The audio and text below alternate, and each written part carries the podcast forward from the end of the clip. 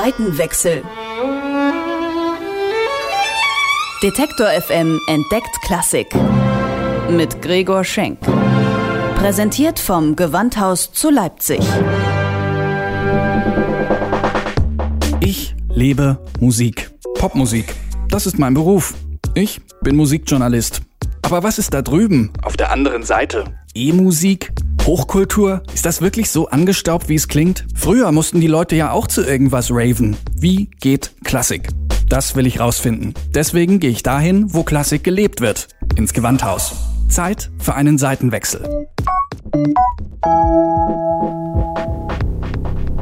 Am Anfang ist alles schwarz. Langsam kommt der dunkle Erdball ins Bild, dahinter der Mond und dann geht die Sonne auf. Es ist eine der legendärsten Szenen der Filmgeschichte, der Vorspann von Stanley Kubricks 2001 Odyssee im Weltraum. Und das hat er auch seinem Soundtrack zu verdanken. Das Motiv stammt von Also sprach Zarathustra, einer sinfonischen Dichtung von Richard Strauss. Geschrieben hat er die 1885. An das Medium Film hat da noch keiner gedacht. Gewandhaus-Dramaturgin Ann-Kathrin Zimmermann weiß, was die Filmemacher an Strauss so zu schätzen wussten. Er konnte musikalische Formulierungen bringen, die einen einfach umwerfen. Also dieser Zarathustra-Beginn zum Beispiel, der ist einfach so genial musikalisch formuliert, der hat eine solche Wucht, eine solche ja, Sprachgewalt, musikalische Sprachgewalt, dass es einfach die Durchschlagskraft ihn attraktiv macht für alle möglichen Verwendungsarten. Und so kennen wir Strauss nicht nur aus dem Kino, sondern eben auch aus der Werbung und sogar von Elvis Presley. Der hat Zarathustra als Intro-Musik für seine Konzerte verwendet.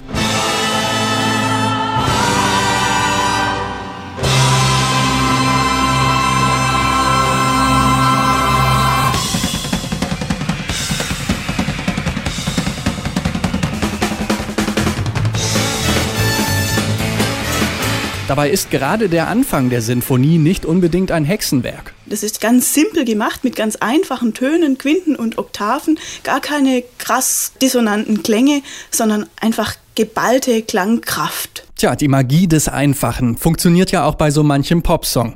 Dank dem Film ist Strauss also auch ein Stück Popkultur. Doch hinter jedem Künstler, der auf diesen einen Hit reduziert wird, steckt bekanntlich noch viel mehr. Und so ist es auch bei Richard Strauss, sagt Gewandhaus-Kapellmeister Ricardo Chai in a way this give a wrong image. Although I adore the movie. Ich verehre den Film. Es gibt einem aber ein falsches Bild von Strauss. Das entspricht nicht der Bescheidenheit bei seiner Herangehensweise an Musik. Glücklicherweise gibt es Aufnahmen, die beweisen, dass es Strauss nie um den großen Effekt ging. Die Musik sollte das aus sich heraus tun, ohne es groß zu betonen. The music by itself should do that but without overemphasizing it. Trotz aller Bescheidenheit gilt Strauss als einer der erfolgreichsten Komponisten des 20. Jahrhunderts. Aber was macht ihn eigentlich so besonders? Zum Beispiel der mehrdimensionale, bunte Orchestersatz, wo wirklich jedes Instrument sich freuen kann über schöne Stellen. Das ist herrlich, auch für die Musiker. Man langweilt sich nie, man muss nie stundenlang Pausen zählen und elendlange Töne halten in irgendwelchen Akkorden, sondern man hat einfach immer schöne Aufgaben. Das ist so ein Merkmal von Richard Strauss Musik, die sich, glaube ich, durchzieht von den ersten bis zu den letzten Werken. In der Popkultur gibt es ja diese Bands, von denen man gerne mal sagt, bei denen klingt jede Platte gleich. Ann-Kathrin Zimmermann sagt, Strauss ist das komplette Gegenteil davon. Besonders faszinierend finde ich, dass Richard Strauss wirklich für jedes einzelne Werk einen eigenen Tonfall findet. Keine zwei Opern sind identisch und für jeden Stoff findet findet er eine besondere musikalische Art der Umsetzung. Ich glaube, man kann x-beliebige zehn Takte aus ähm, der Salome vorspielen und man wird sofort sagen, das ist die Salome oder aus der Elektra oder aus dem Heldenleben oder aus Don Juan. Das ist tatsächlich so.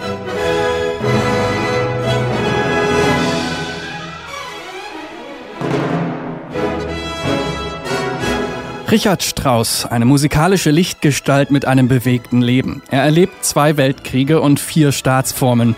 Die NS-Zeit setzt ihm zu. Die Theater liegen da nieder, die Kulturlandschaft ist am Boden. In seiner Villa in Garmisch scheint er jedes Gefühl für die weltpolitischen Vorgänge zu verlieren. Er realisiert viel zu spät, welche Gefahren vom Nationalsozialismus ausgehen, kollaboriert sogar mit den Nazis. Er war Präsident der Reichsmusikkammer. Er hat dieses Amt versehen, auch in der Annahme, wenn er es nicht macht, macht es jemand anderes. Er war sich wohl der Verantwortung bewusst, die er da auch hat. Und er hat nach dem Gespür der Machthaber immer viel zu wenig, eben beispielsweise die Aussortierung der jüdischen Kollegen betrieben, hat sich da also zurückgehalten, hat aber eben auch nicht wirklich entgegengewirkt. Das muss man ihm schon vorwerfen. Strauss gibt sich unpolitisch, will an erster Stelle seine musikalischen Ziele verwirklichen.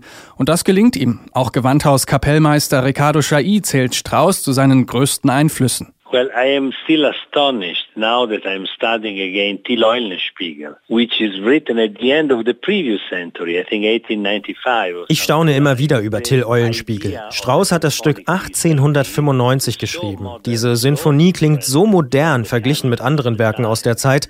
Da stecken viele Vorahnungen in der Orchestrierung, die enthüllen, was im nachfolgenden Jahrhundert musikalisch passiert.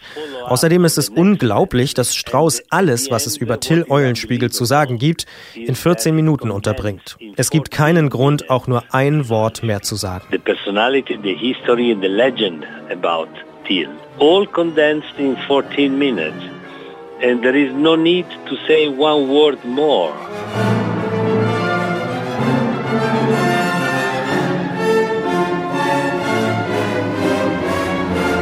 In diesem Jahr feiert die Klassikwelt den 150. Geburtstag von Richard Strauss. Auch das Gewandhausorchester huldigt ihm mit einem großen Zyklus. Bei Strauss kann man eben noch so viel mehr entdecken als nur die ersten Takte von Zarathustra.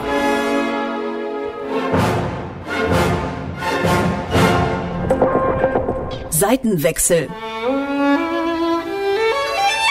Detektor FM entdeckt Klassik. Mit Gregor Schenk. Präsentiert vom Gewandhaus zu Leipzig.